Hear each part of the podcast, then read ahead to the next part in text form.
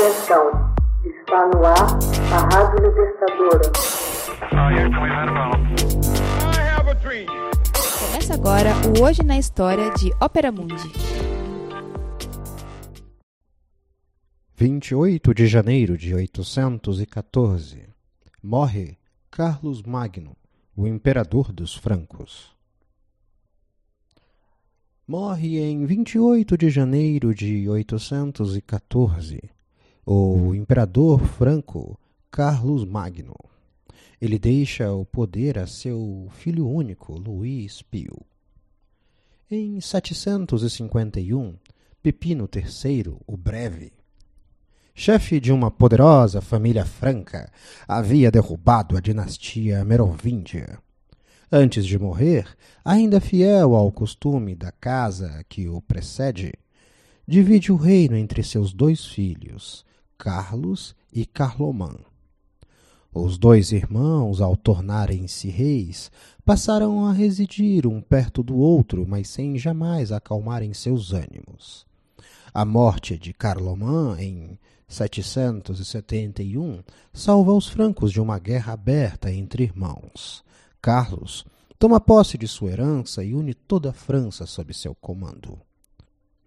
O aspecto mais visível do novo reinado é a expansão do território. A nova dinastia assume o nome de Carolíngia. Carlos Magno não possuía um plano pré-concebido e valia-se das circunstâncias que se apresentavam. Seus meios militares, embora apreciáveis, eram limitados. Avançava passo a passo. Na Itália, esmaga os lombardos que ameaçavam o Papa Adriano e toma seus territórios.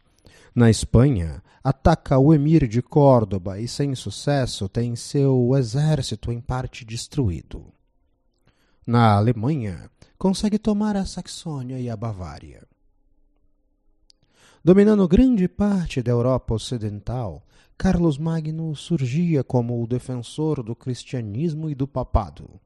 No curso de uma viagem a Roma no Natal do ano 800, o Papa Leão III coroa o imperador romano do Ocidente. A preocupação de Carlos Magno estava em ser obedecido. Por isso, dividiu seu império em trezentos condados, dando início à instituição da vassalagem. À frente de cada um deles, nomeou condes, que por sua vez representavam-no fazendo aplicar suas leis. Recrutavam homens para seu exército, arrecadavam impostos e distribuíam justiça. Os condes juravam fidelidade ao imperador e a eles mesmos. A partir daí, cercavam-se de outros vassalos. O controle dos condes ficava por conta das viagens de inspeção de missis dominicis, como eram chamadas. O império vivia essencialmente da agricultura. Cada propriedade era dividida em duas partes, uma explorada diretamente pelo senhor e seus servos, e a outra repartida em lotes e arrendada aos camponeses. O serviço foi facilitado em seu governo por uma nova moeda de prata, o denário. Consciente das lacunas do aparelho administrativo e da estrutura política, Carlos Magno apoia-se na Igreja e a coloca a serviço do Estado. Organiza a conversão à cristandade das regiões conquistadas e intervém autoritariamente nas controvérsias teológicas da época.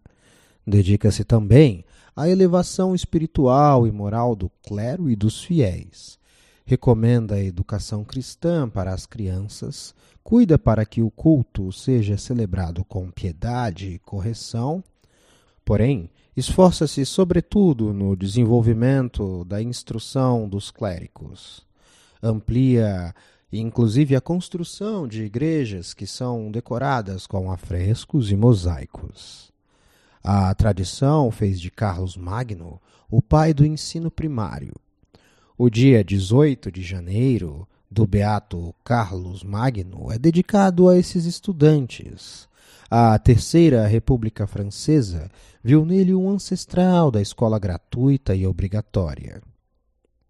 Carlos Magno tinha dois objetivos: reforçar a administração real, difundir a fé cristã para a manutenção da paz e distribuir melhor a justiça.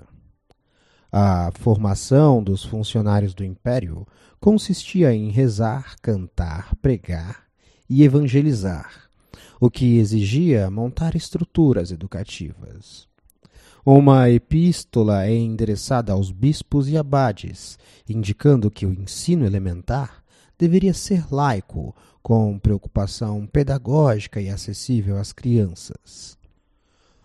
Por outro lado, ficou comprovado que a nobreza e os monges foram beneficiados pela educação de alto nível das escolas dedicadas à nobreza e ao clero. É difícil mensurar a eficácia das medidas postas em práticas para desenvolver a escola entre os mais pobres. O povo certamente foi excluído desse renascimento cultural. Hoje na História. Texto original Max Altman. Narração e adaptação José Igor. Edição Laila Manuelle. Você já fez uma assinatura solidária de Opera Mundi? Fortaleça a imprensa independente. Acesse www.operamundi.com.br/apoio. São muitas opções. Você também pode fazer um Pix usando a chave apoie.operamundi.com.br. Obrigada!